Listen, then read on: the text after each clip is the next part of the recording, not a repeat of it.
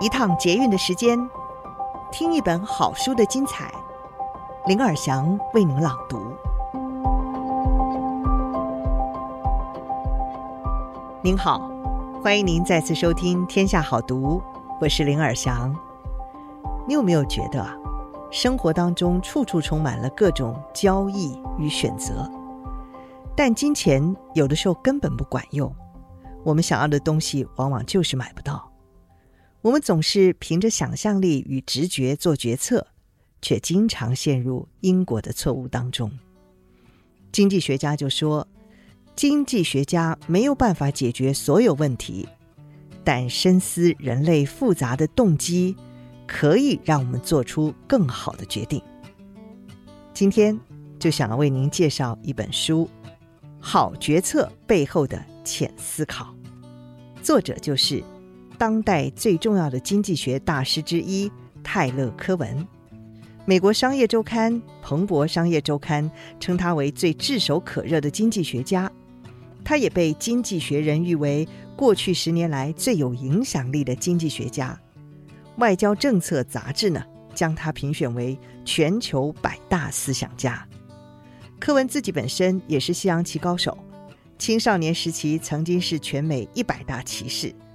哈佛大学经济学博士，任教于乔治梅森大学，长期为《纽约时报》、《富比士》、《华盛顿邮报》还有《洛杉矶时报》撰写专栏。他在这本书中鼓励我们仿效经济学家的思维，运用经济学的观点，包括诱因、讯号传递、固定成本、沉没成本、交易成本以及需求法则等等。检视生活中的各种决定，察觉哪些乍看之下没有办法理解的事，做出一个更好的决策。所以今天的书斋内容是：错觉让婚姻更幸福，错觉也让你花更多的钱。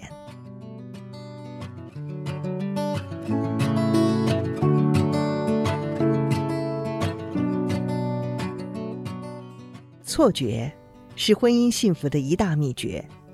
我们内在的经济学思维应该也同意这一点，同时他也应该知道，这可不是晚餐时间最好的话题哦。我们跟另一个人共处时间越久，我们的挫折感就会越大。通常比起恩惠和善意，我们对轻视和不公平的记忆更为深刻，于是夫妻就渐行渐远。百分之十六的夫妻承认，过去一个月内没有性生活。我相信实际的数字会更高。一段时间过后，配偶在我们心目中越来越难维持正面形象了，但是我们却非这么做不可。心理学家发明了“婚姻强化”这个词，也就是对另一半与婚姻做出不切实际的正向评价，比如说。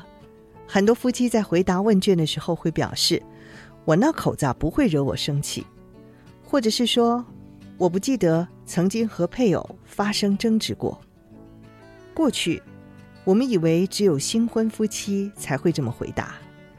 其实，结婚超过四十年的夫妻一样会有这般正面的态度，而这群人也比较可能拥有幸福长久的婚姻。婚姻幸福的夫妻也倾向认为，与另一半的共同点多过真实的状况。他们觉得彼此是情投意合，或者是灵魂伴侣，即使从客观的标准看来，不完全是那么回事儿。这就是错觉，但会让婚姻更幸福。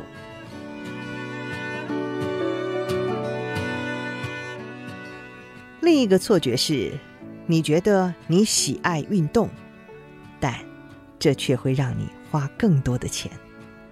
这年头，美国经济体中的某个单位健身房会员，显然全都建立在自欺的基础上，因为人们多半高估自己上健身房的频率，但是应该只有健身的热爱者才应该加入会员呢？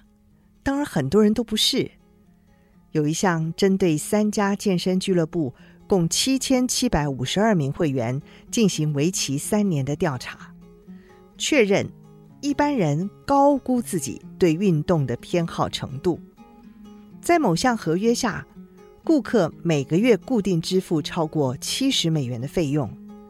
然而，签下这项合约的人每个月平均上健身房大约是四点三次，相当于每次的平均成本超过了十七美元。这些人原本可以买十次通行证就好了，因为每次的成本刚好是十美元，远低于十七美元呢。换句话说，平均费用会是四十三美元，而不是七十美元。单次通行证也只要十二美元，都比十七美元来的便宜。在会员的有效期间内，一般健身房的使用者只要选择购买十次通行证，就可以省下大约六百美元。想法天真的大众以为可以省钱，其实是大错特错。事实上，人们花的钱更多，他们因为不愿意面对自己有多喜爱运动的这项错觉，导致平均多花了六百美元，或者他们误以为月费会让自己更勤于上健身房。同一群使用者的民调显示，自己预期上健身房的次数多到让月费变得很划算，结果大部分的人都错了。六百美元就当做是自欺的代价，用来衡量我们有多么强烈的诱因欺骗自己，也过度美化自己。这项研究还产生另一个结果，那就是不太勤于上健身房的人拖很久才取消合约。他们不愿意承认自己是懒骨头，上健身房的次数越来越少。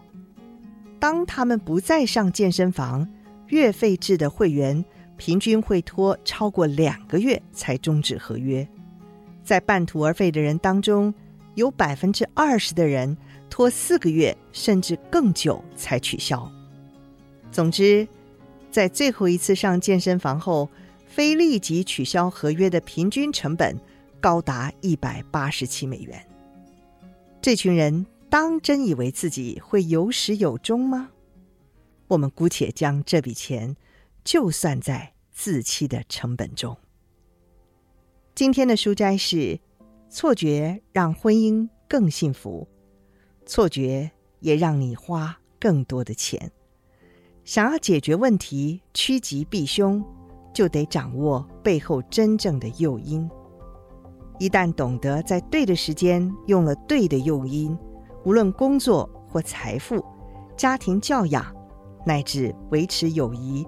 觅得良缘，甚至于培养深厚的艺术涵养，都将会因此得到新的观点与启发，得到更多想要的东西。